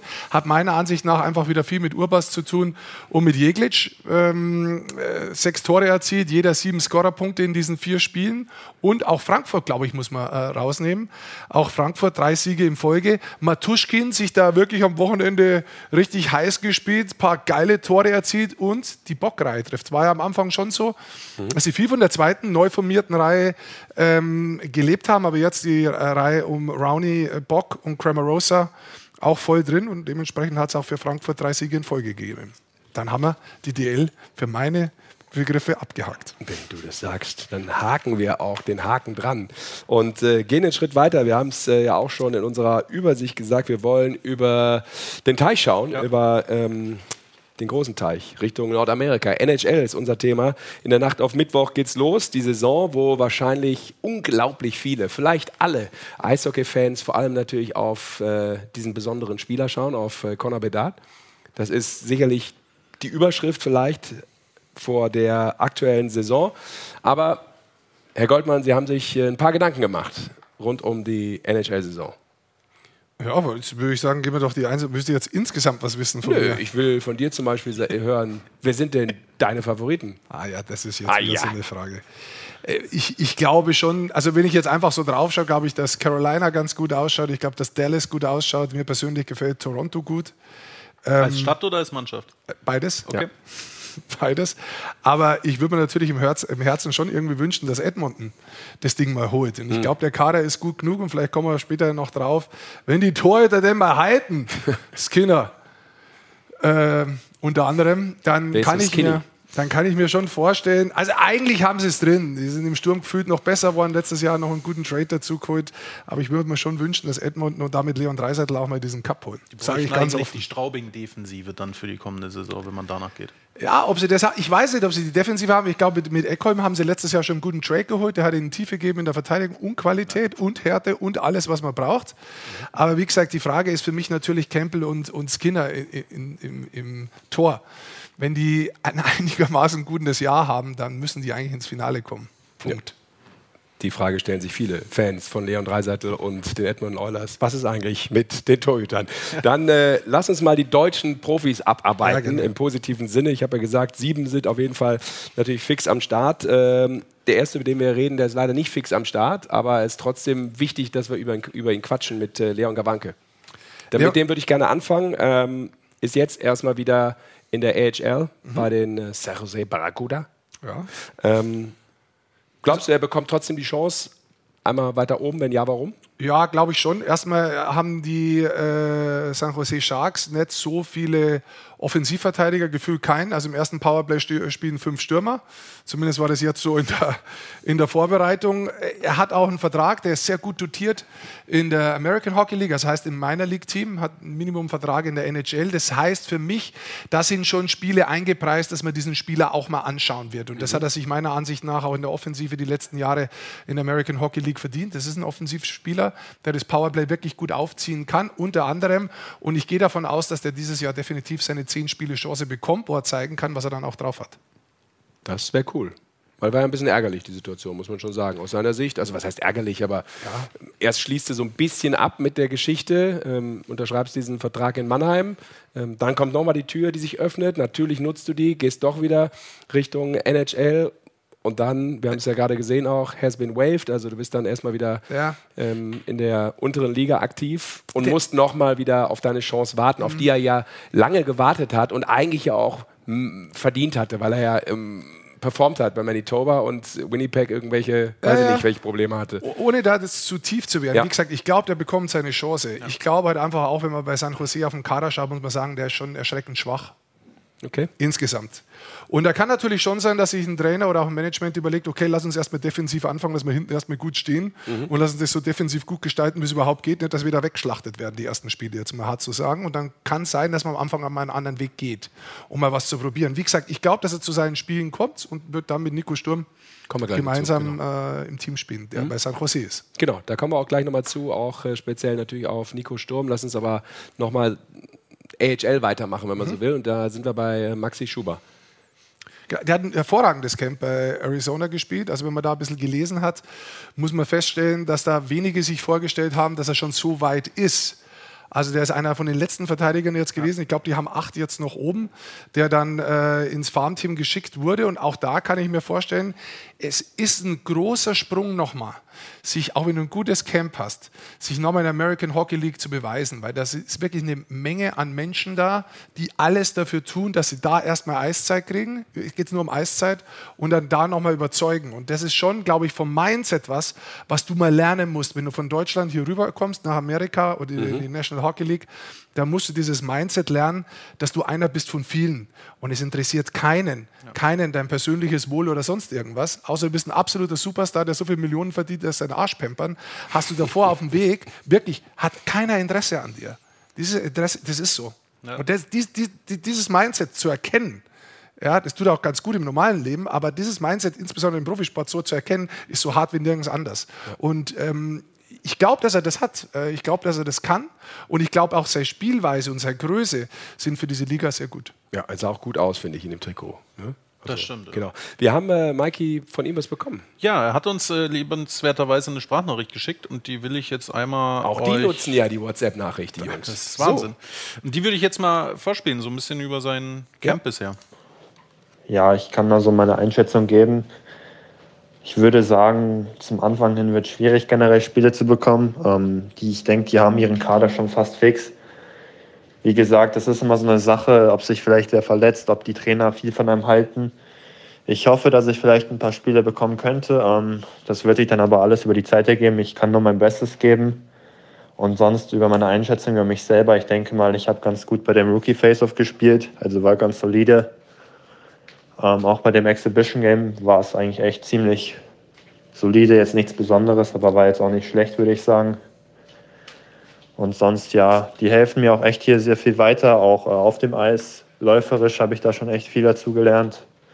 Ähm, auch so defensive Sachen oder Spielverständnissachen, wie man hier auf dem kleinen Eis umgehen sollte. Also da haben wir schon echt einen guten Trainerstab und die helfen mir da auch sehr gut weiter. Und ja, ich denke, das heißt einfach weiter hart arbeiten und hoffen, dass ich vielleicht dann die Chance bekomme und dass ein Traum in Erfüllung geht. Ja, cool. Traum in Erfüllung geht. Dann drücken wir die Daumen, dass der Traum in Erfüllung geht. Schnellstmöglich. Auf jeden Fall ist er erstmal kein Coyote, sondern erstmal ein Roadrunner. Das ist richtig. Und wenn wir gerade im American Hockey League sind, noch einer später, Julian Napravnik. Mhm. Ähm, der hat keinen NHL-Vertrag, das heißt, er wird auch jetzt erstmal nicht nach oben kommen. Er spielt bei den Hershey Bears, könnte einer sein, vielleicht auch für die deutsche Eishockey-Nationalmannschaft. Genau, das dann WM. Lass uns den äh, nächsten Schritt machen, beziehungsweise den Schritt zurück, weil wir eben schon mal über San Jose gesprochen haben. Äh, Nico Sturm, logischerweise. Und deshalb interessiert mich deine Einschätzung, Rick. Äh, steht sicher in der NHL. Wird er vielleicht äh, auch aufgrund der sehr starken letzten Saison noch eine gewichtigere Rolle spielen? Also ich glaube, der hat definitiv äh, eins draufgelegt, letztes Jahr schon. Von den Punkten her war das offensiv seine beste Saison. Äh, in den 74 Spielen 26 Punkte gemacht. Ich glaube, insgesamt ist es aber ein Spieler, der ähm, nicht nur durch die Punkte kommt, sondern das haben wir bei der Nationalmannschaft sehr gut gesehen. Also der kommt von seiner Spielweise, der kommt vom Bully, der kommt vom Unterzahl, der kommt von seiner Art und Weise, wie er arbeitet, auf dem Eis, aber auch off dem Eis, also wie er für die Mannschaft ist und so weiter. Ja, ich könnte mir vorstellen, dass er vielleicht die ein oder eineinhalb, zwei Spielminuten im Spiel mehr bekommt. Ja? Mhm. Ich glaube auch, dass durchaus der Kader da ist, dass er noch mehr Eiszeit bekommt, aber grundsätzlich wird es so bleiben dabei, dass er die dritte oder vierte Reihe anführt als Mittelstürmer, weil das seine Spielweise ist, das ist seine Rolle und ich glaube, der wird nie ein Spieler werden und das meine ich nicht despektierlich, der 100 Punkte macht, weil das nicht seine Spielweise ist, das, da trainiert er auch gar nicht hin. Aber für das andere hat er eine brutale Karriere und ich glaube auch, dass er dann dementsprechend sich treu bleibt von der Spielweise. Ja, du hast viel aufgezählt, was ihn ausmacht, aber er kommt auch vom Wort.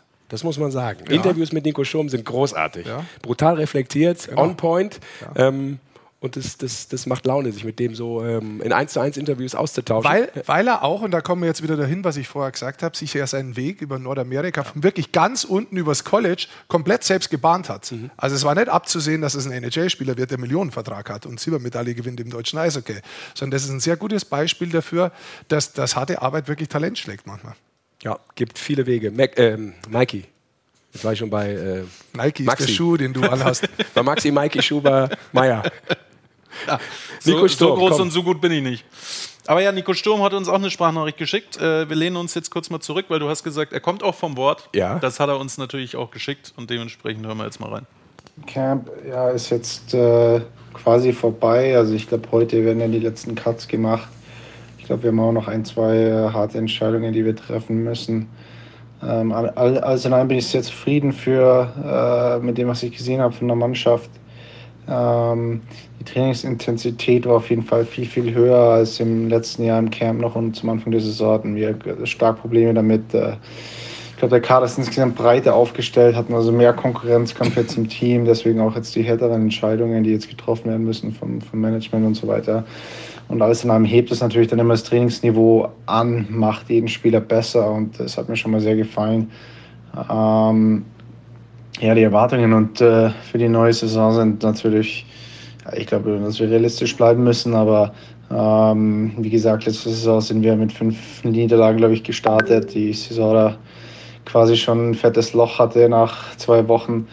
Ähm, und es ist natürlich schwer, war da wieder rauszukommen. Wir haben auch jetzt wieder einen schweren Start. Äh, ich glaube mit, äh, mit äh, Vegas, äh, Colorado, äh, Carolina, Boston und so weiter. Das sind schwere Teams, aber es ist natürlich auch eine Riesenchance, wenn du da mit ein paar Punkten rauskommen kannst.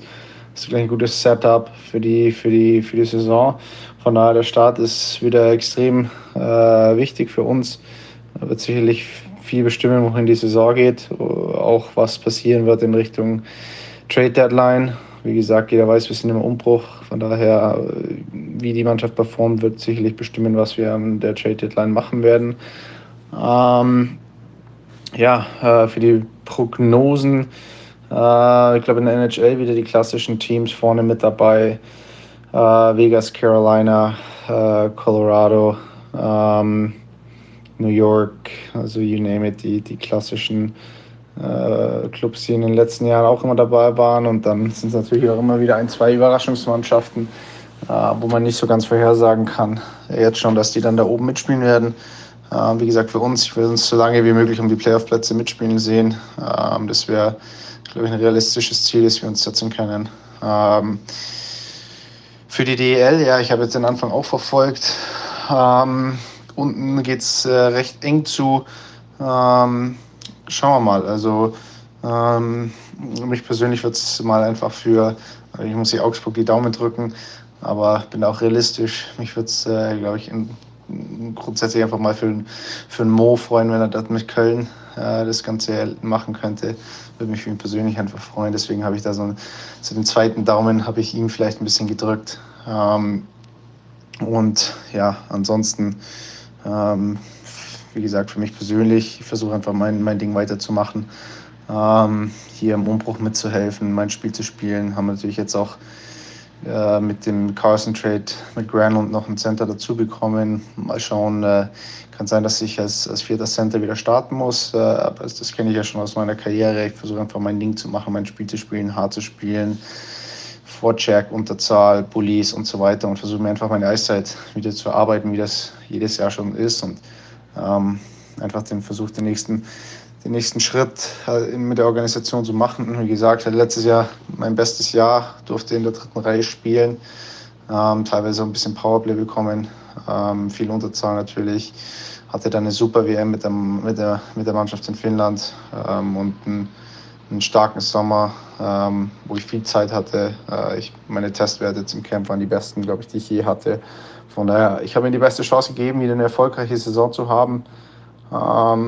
Und äh, ja, ich freue mich jetzt auch, dass wieder äh, losgeht. Die Vorbereitung war jetzt dann doch ziemlich, ziemlich lange. Ähm, ist, glaube ich, auch was, was jetzt ein bisschen kritisiert wurde in den letzten Tagen, was ich so gelesen habe, dass einfach in die NHL-Vorbereitung äh, grundsätzlich oder die, die Saison zu spät startet. Also es ist jetzt ja schon wieder Mitte Oktober. Das ist einfach dann, ähm, alle Ligen haben schon zehn Spiele intus und wir krebsen immer noch in der Vorbereitung rum. Mal schauen, was sich da tut. Die nächsten Jahre wird sicherlich äh, ein Thema sein.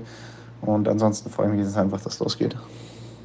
Ja, mega. Er hat sich Zeit genommen, Nico. Sehr ausführlich und äh, ich glaube, jetzt müssen wir ein bisschen schneller vorangehen. Ja, ja, aber schön, dass er da auch nochmal ja. Richtung DL schaut und Mo ja. Müller nochmal so da auf, auf dem Zeiger hat. Ne? Das ist also mitfiebert ein bisschen, dass der vielleicht auch nochmal einen Titel da holt. Äh, schön, dass er das so verfolgt. Natürlich auch seine Augsburger, logischerweise.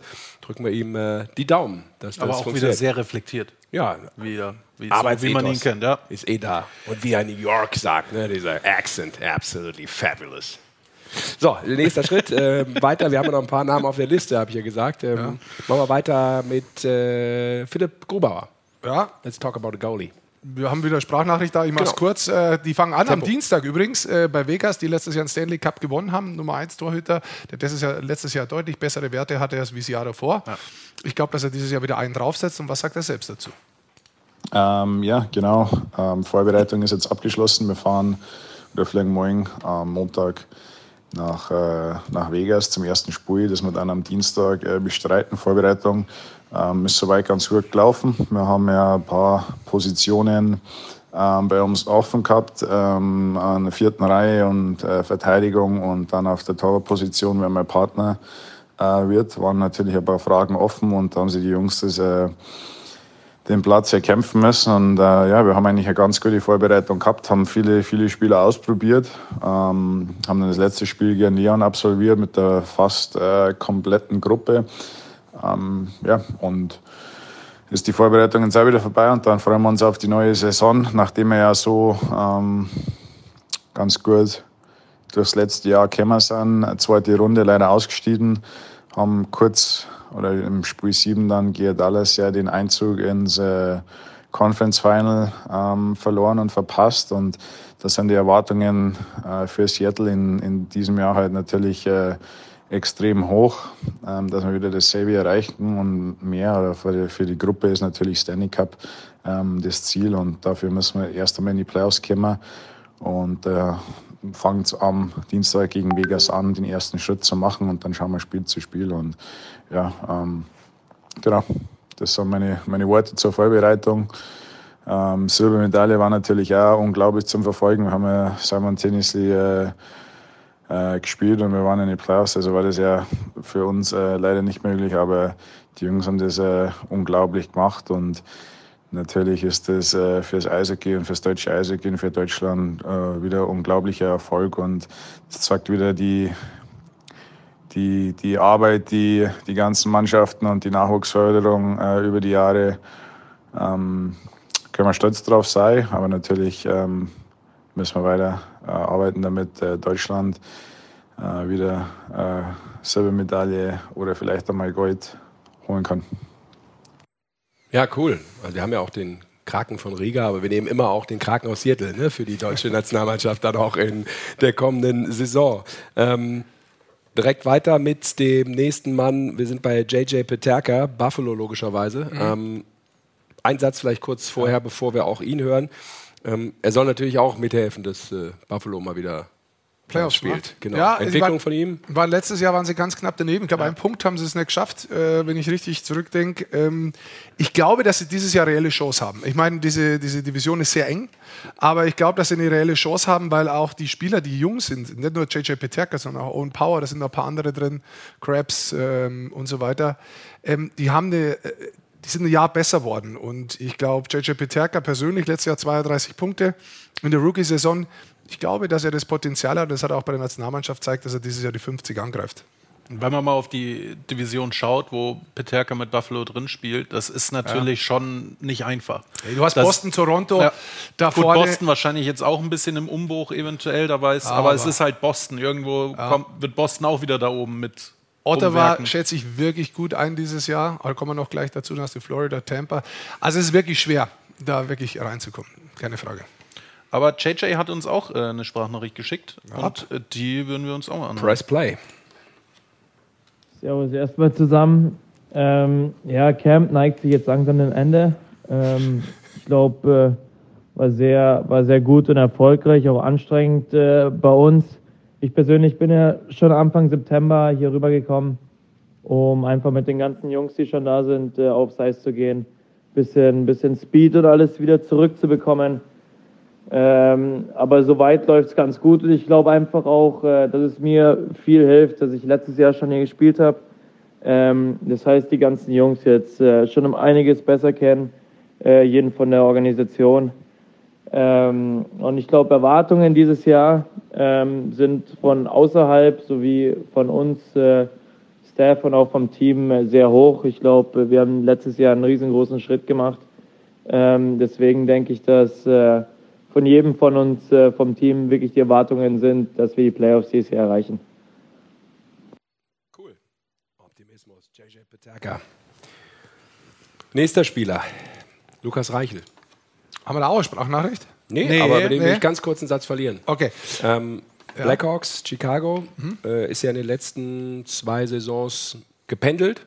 Mhm. AHL, NHL. Mhm. Wie gut siehst du die Chancen auf vielleicht seine erste komplette NHL-Saison? Ja, ich glaube, dass der oben bleiben wird und er wird die zweite Formation, wie es jetzt ausschaut, anführen. Da war er mit Athanasio und mit Kuraschew ähm, aus der Schweiz in einer Formation.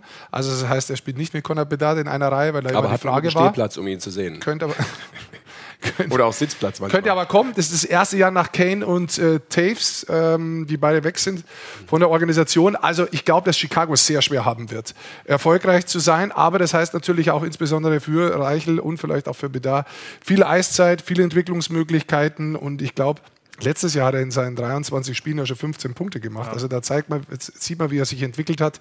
Ich glaube, dass er definitiv noch einen drauflegen kann.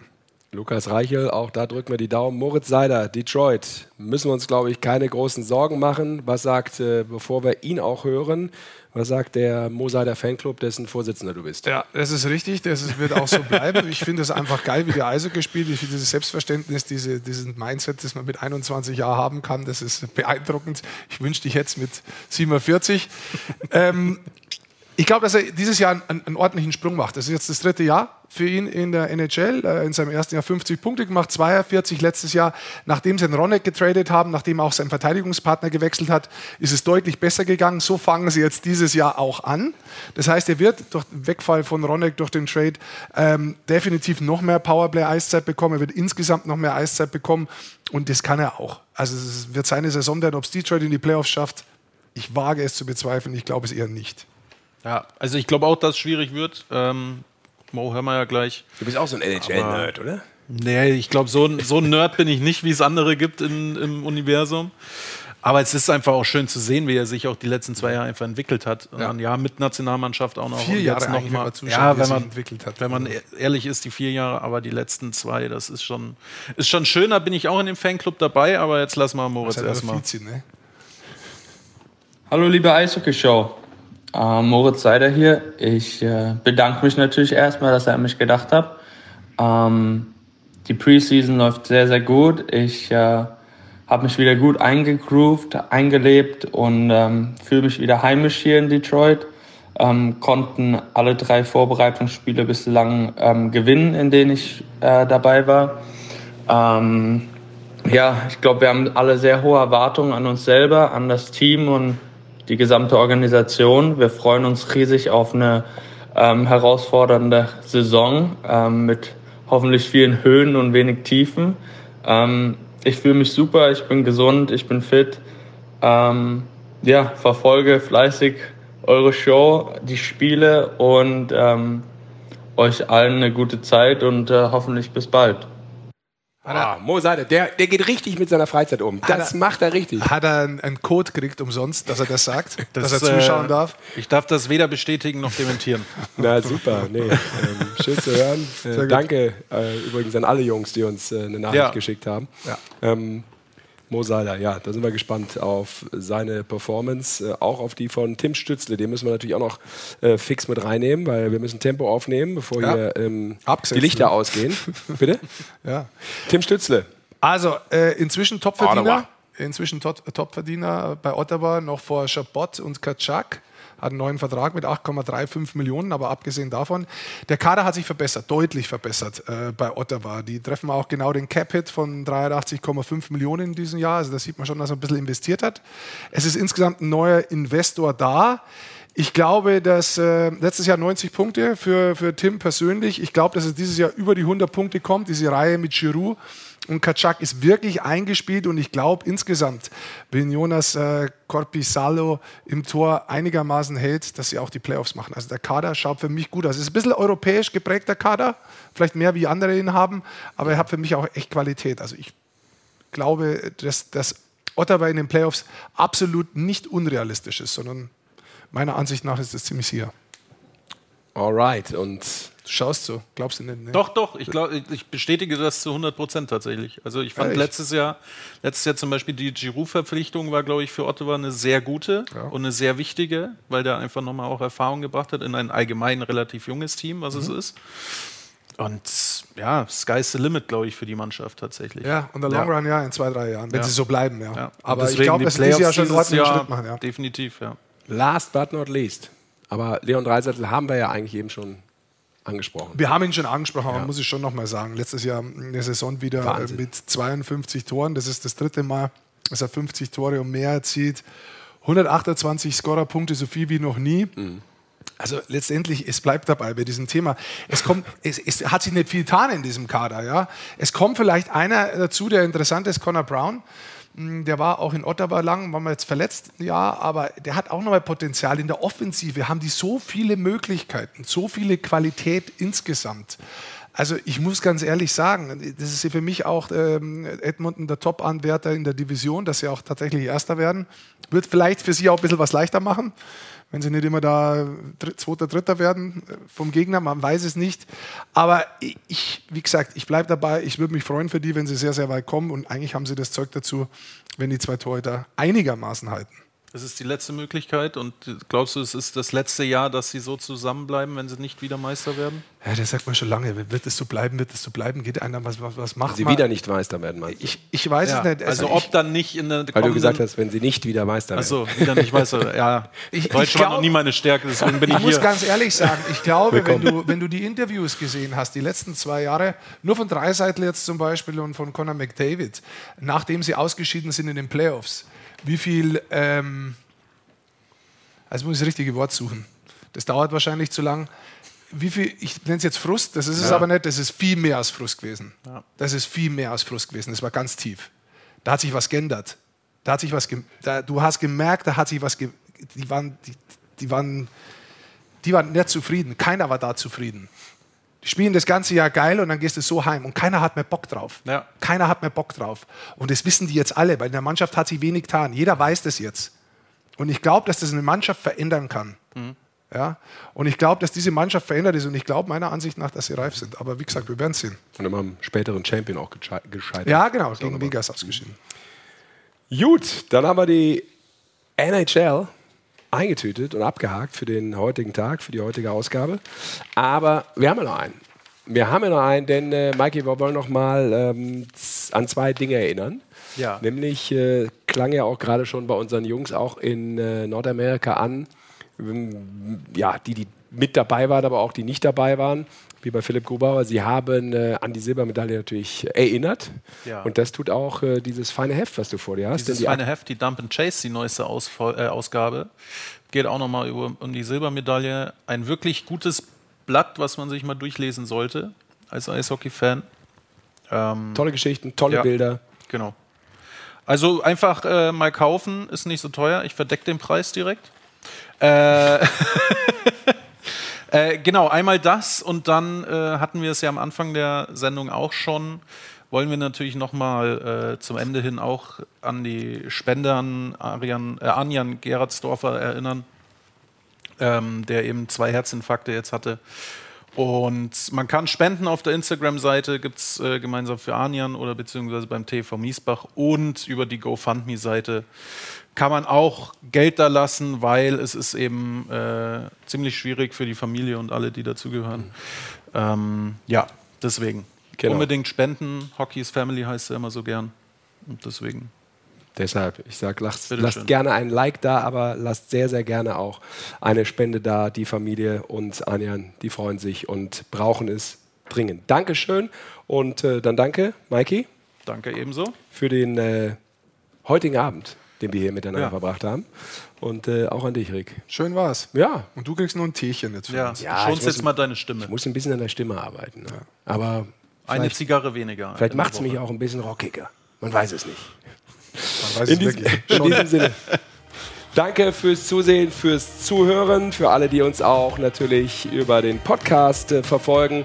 Und äh, wir sind zurück dann logischerweise in 14 Tagen mit der aktuellen Ausgabe. Das war's für heute. Danke fürs Zusehen, fürs Zuhören. Macht's gut. Ciao, ciao. Alle Spiele der deutschen Eishockeyliga live, nur bei Magenta Sport.